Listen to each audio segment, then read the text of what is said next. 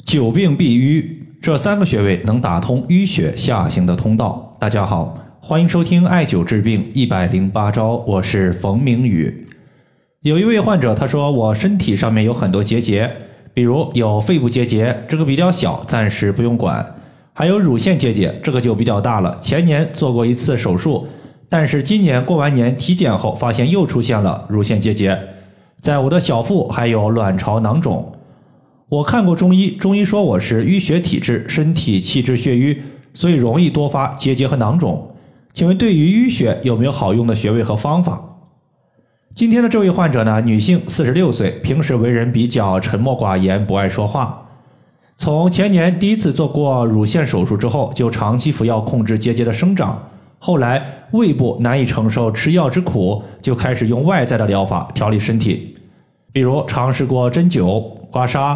拔罐和敷药，我看到他的情况的时候呢，他的舌下青筋比较明显，并且四周呈现怒张的状态。他平时上班不爱和人交流，但是下班后容易在家发脾气，甚至呢，在家看到孩子比较淘气，就会动手打孩子。但是打完之后，他一个人会在晚上默默的选择流泪，反复多次。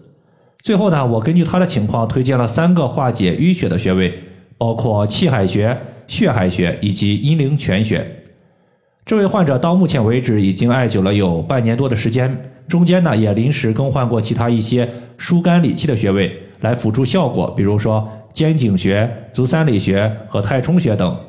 但整体的调理思路呢，还依旧是以活血化瘀为主。到目前为止，乳腺结节已经小了，乳房的胀痛消失了，子宫囊肿相对于前年检查的时候也缩小了不少。整体情况还是趋于好转的。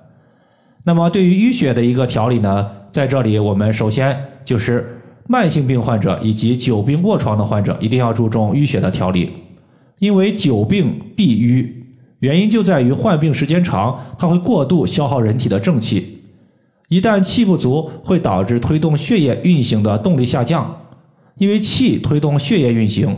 气不足，动力下降，血液就像河流一样，越流越慢，最后呢，血液的垃圾就会沉积下来，形成淤血。淤血进一步淤堵血管，血的流速会进一步下降，这样就会造成血液循环的恶性循环。所以久病必瘀，这类患者一定要补气，推荐艾灸气海穴。气海穴是元气之根，艾灸气海穴可以补足身体的气，气足了，血液运行的速度快了。淤血就不容易产生了。这个穴位在肚脐下一点五寸。其次，淤血会淤堵血管，导致血流的速度下降。同时，在血管之中还有一种物质，我们称之为痰，它也是淤堵血管的。广义的痰，它就包括我们日常说的血脂。你像血脂，它会附着在血管上面，影响血液的流通。就像一些心脑血管患者。做过血管的造影之后，发现血管淤堵会淤堵百分之十、百分之二十，甚至淤堵更多。这个呢，它就属于是高血脂的影响。如果淤堵率逐步上升的话，后期可能会导致中风或者是脑梗。而痰它产生的根源在于湿气，因为湿气在一个部位积聚久了，就会形成痰。脾胃虚弱会导致脾胃对于湿气的运化能力下降，从而湿气在体内积聚。所以健脾祛湿是化痰的根本，在这里呢，推荐阴陵泉穴。阴陵泉穴作为脾经的合穴，具有健脾祛湿、消水肿的作用。比如说，在上周末就有一个患者，他是肝腹水中晚期，腹部呢现在肿大的像一个西瓜一样，特别大。后来呢，就手持四厘米的石墨艾条，每天重点艾灸腹部的水分穴、气海穴、章门穴，下肢艾灸的是阴陵泉穴和三阴交穴。每个穴位单次艾灸时间不低于四十分钟。过了一周，现在肝腹水的情况，据患者反映已经消散了将近三分之一。所以平时如果你有眼睛水肿、腿部水肿、腰腹部肥胖、大便不成形、关节受寒疼痛的情况，可以重点艾灸一下阴陵泉穴，把体内的湿气向外排一排。这个穴位呢，我们用自己的食指沿着小腿的内侧骨由内缘向上推。推到膝关节附近的时候，你发现推不动了，因为这个胫骨它向上弯曲了。那么在骨头弯曲的地方就是阴陵泉穴的所在。最后就是血液本身，因为气推动血液运行，会在运行过程中冲破血管之中的一些淤堵。如果气足，但是血量不够，冲破淤堵的效果就会大打折扣。这就相当于是两军交战，我方的士气非常的高昂，是因为有气的推动。但是对方人数实在是太多，就算我方的士兵可以一个打两个，甚至打三个，但是你总不能奢望一个士兵打十个，甚至打一百个吧？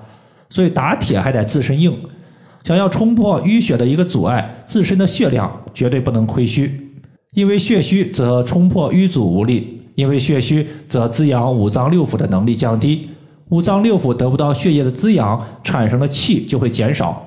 如果血虚，气也少，最后肯定无法战胜邪气，也无法调治好病症。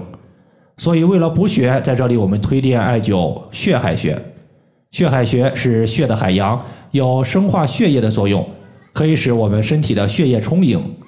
同时，血海穴它是一个既可以补血，也可以止血的穴位。比如说，一些女性她的月经量大，或者是月经的周期过长，月经淋漓不尽，或者是流鼻血。这类患者，他都可以考虑用血海穴来调治，因为血海穴它调节血液的量是有双向调节的作用。你身体的血液量过多，它就会让它减少；血液量少的，艾灸血海穴可以增多。当我们屈膝九十度的时候，膝盖骨的内侧端往上两寸就是血海穴的所在。以上的话就是我们今天所要分享的主要内容。如果大家还有所不明白的，可以关注我的公众账号“冯明宇艾灸”。姓冯的冯，名字的名，下雨的雨。感谢大家的收听，我们下期节目再见。